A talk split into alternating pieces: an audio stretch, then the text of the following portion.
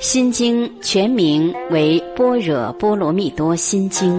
如果你不信佛的话，那么你可以按照哲学的角度去理解。任何非宗教人士均可读诵，体验经中的智慧。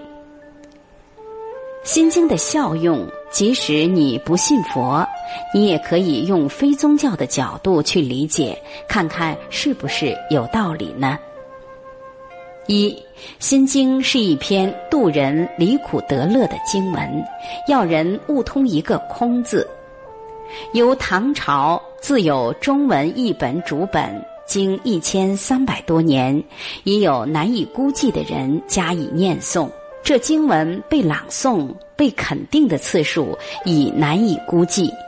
由于共同念力认为此经文具有教人离苦得乐的能力，因此每当念诵，必然引起宇宙磁场的共鸣现象，产生奇妙的灵场现象，也就是获得一种奇妙的力量。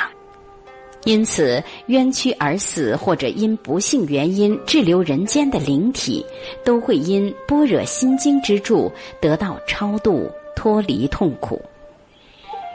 二眼光开阔、心胸开阔的人，生意自然越做越大。每天背诵心经，会渐渐感染了心经经文内的千古真意，慢慢性格会开始改变，态度平和，人际关系也越来越好。由于看开了，笑容也多了，大家对你也另眼相看，你的眼光开阔了。心经越读得多，心胸越阔，人乐观开朗，对生意会有益处。三，世上最难断的因果是爱，爱令人喜悦，令人痛苦。当你爱上一位异性，你想把他据为己有；当你不能拥有他，你觉得痛苦难当；当你拥有了，又觉得不如意。其实，爱不是拥有，是奉献。只有无私奉献的爱，才是真爱。你念诵心经，回向给所爱的人，他一定可以感受到，也一定会接受你的爱。如果你不断奉献，而他爱上的是别人，你更应该祝福他找到真爱。你爱他，就是要给他幸福。既然他已经得到幸福，你就应该开心。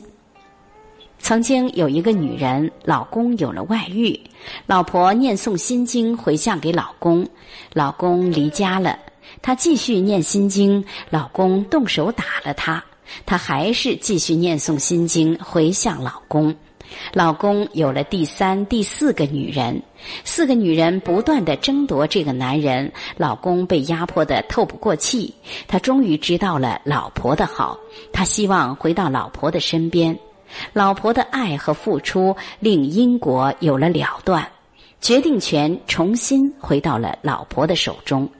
如果老婆一开始就你争我夺，对老公深深怨恨，那么这种怨恨就会纠缠在一起，老婆生生世世都将重遇老公，再次被伤害，再次怨恨。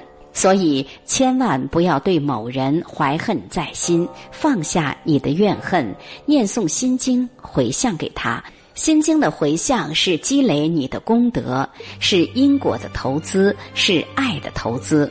这种爱超越了任何的投资，没有什么比不失爱更令人幸福了。四，心经教导子女向善。诵心经，这是向子女的八十田里种善根。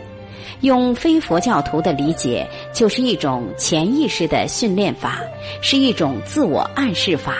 在潜意识教育被运用作教育子女，尤以十二岁以下的子女最准。因此，当我们修习心经时，是借助这一篇内藏极大宇宙玄机经文，成为我们开动潜意识的一道桥梁。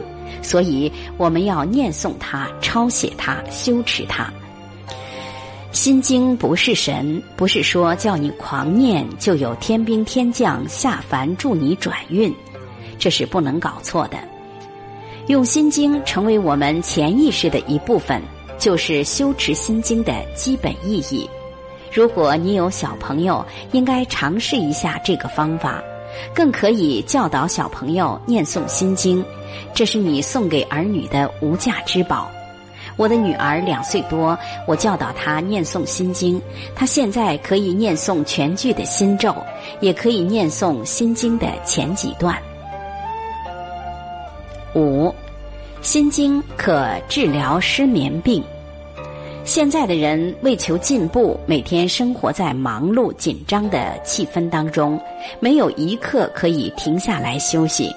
上班时工作，回家也工作，连睡觉都想着工作，因此有了失眠病。失眠是因为想的太多，脑袋装满了东西。